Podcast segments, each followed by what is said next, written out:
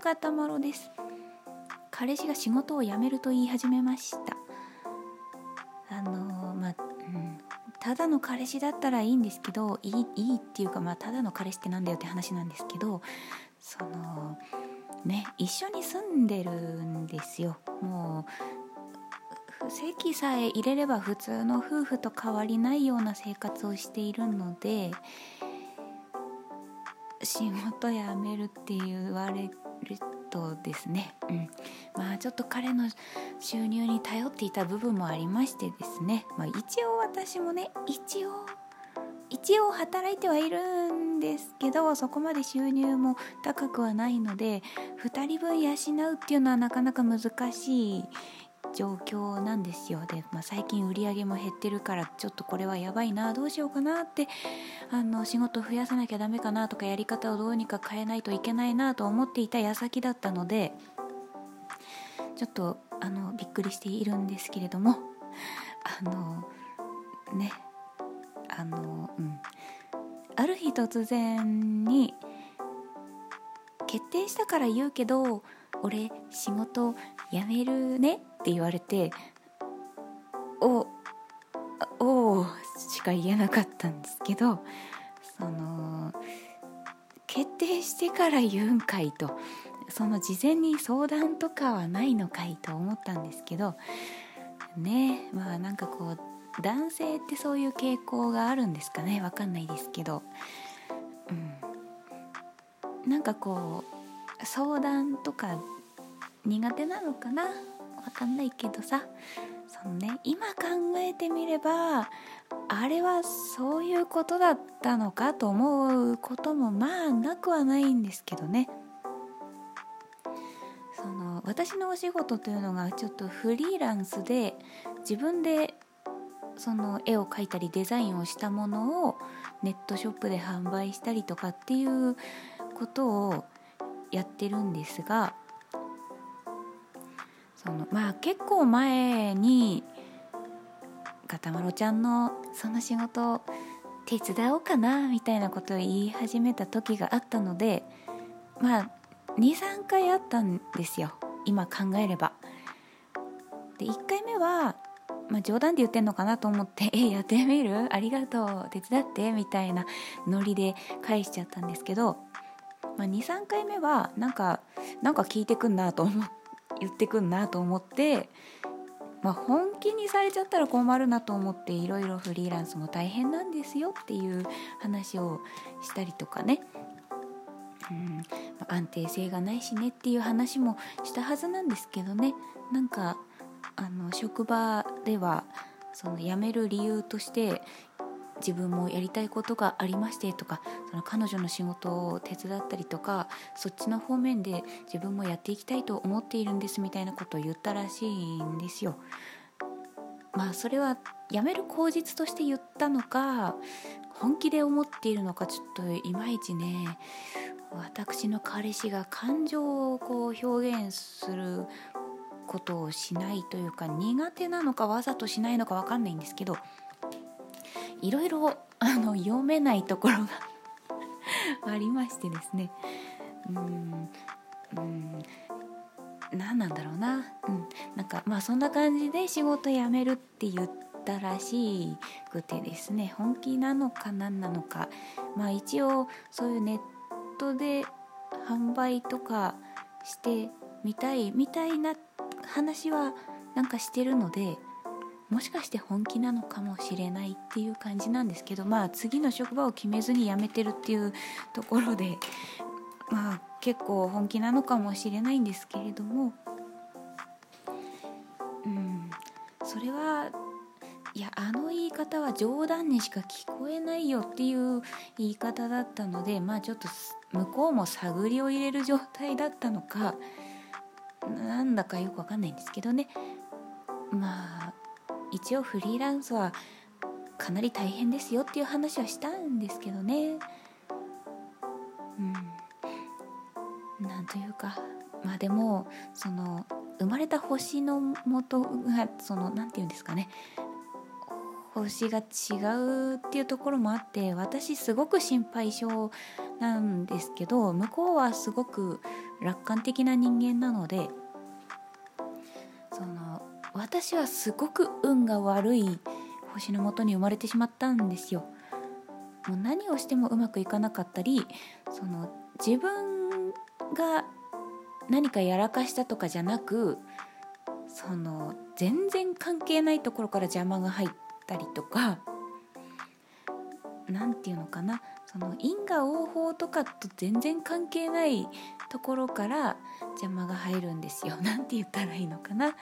そのねすごいうまくいってるなと思ったら震災が来ちゃったりとかあのうんなんかそういう感じよ。なんかすごく才能があるからお子さんをこういう授業を受けさせてみたらどうでしょうかみたいなあの結構いい条件条件なんかいい勉強ができそうなカリキュラムとかがあってもあうちはお金ないんで結構ですって親が断るみたいな、まあ、そういう家庭に生まれてしまったりとかですね、うんまあ、いろいろ何て言うかな、うん。まあ、私も別に失敗しない人間っていうわけではないんですけどその何をやっても邪魔が入ってうまくいかないみたいなところがあってだからなんだろうな。何をするにもそのできるだけそういうこう予測していれば防げた事態とかが、まあ、予測できるようにっていうのでいろいろ考えたりねいろんな可能性を考えたりとかして行動するようにしてるんですけど、まあ、彼氏の方は本当に運のいい 星を持っていまして何て言うのかな何やってもうまくいっちゃうとかそのすげえ天気悪かったのに彼氏が仕事休みの日だけいつもめちゃくちゃ晴れるとか 本当になんか何なのっていうくらいうまくいっちゃう人なのでもしかしてうまくいっちゃうのかなって思わせられてしまうくらいの感じなのでうんなんか今回もどうなるのか私だったらもう次の仕事決めないと不安で仕方ないんですけどだからまあなんだろうな。いやどうすんのって聞きたいんだけどあんまりプレッシャーかけちゃってももしかしてこうね心がね病んでいるのかもしれないし 仕事で何かあって。っていうのもあるからなかなか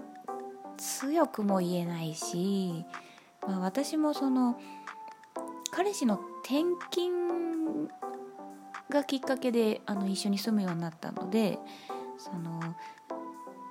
転勤族になっちゃうとその土地で就職しちゃってまた彼氏が転勤ですってなった時にその仕事が辞めづらかったりとか、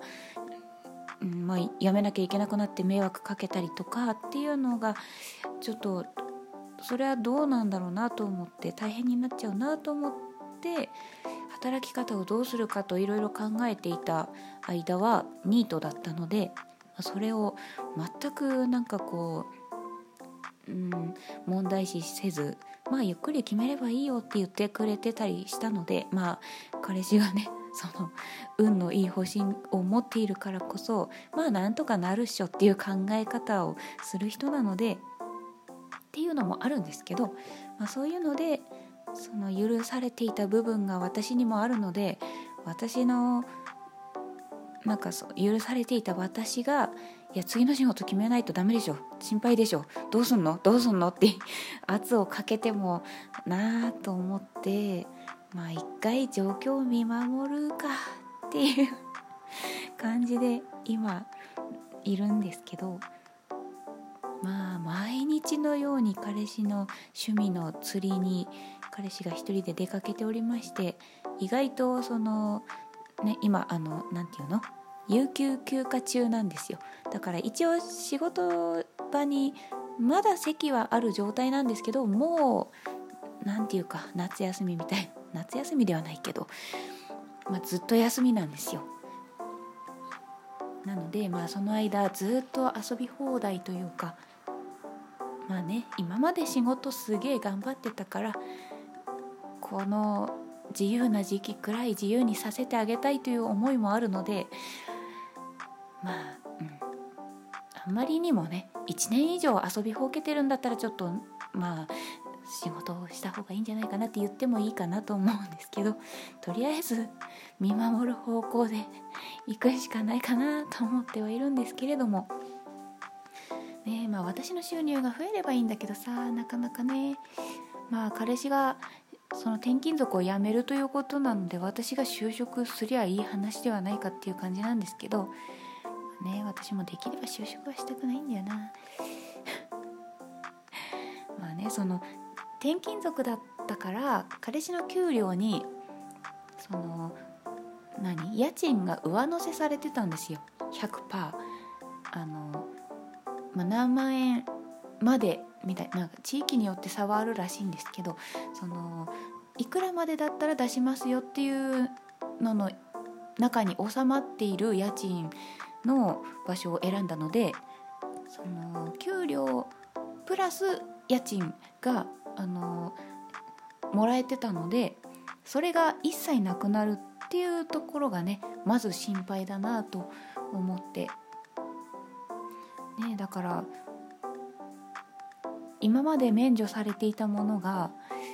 まあね1年で何十万だか100万近く家賃だけで取られるわけですからそこに生活費がねあの光熱費とか食費が来るっていうのを考えるとまあね1年に何百万なくなるわけですから貯金もすぐなくなっちゃうじゃないですか。ねまあできて数年しかないやん？貯金で過ごせるのは数年なのでちょっとねいろいろ考えなきゃなと思っているんですけどまあどうなることやらという感じでございますよ。不安はね次から次へやってきますね。はい、ガッタマロでした。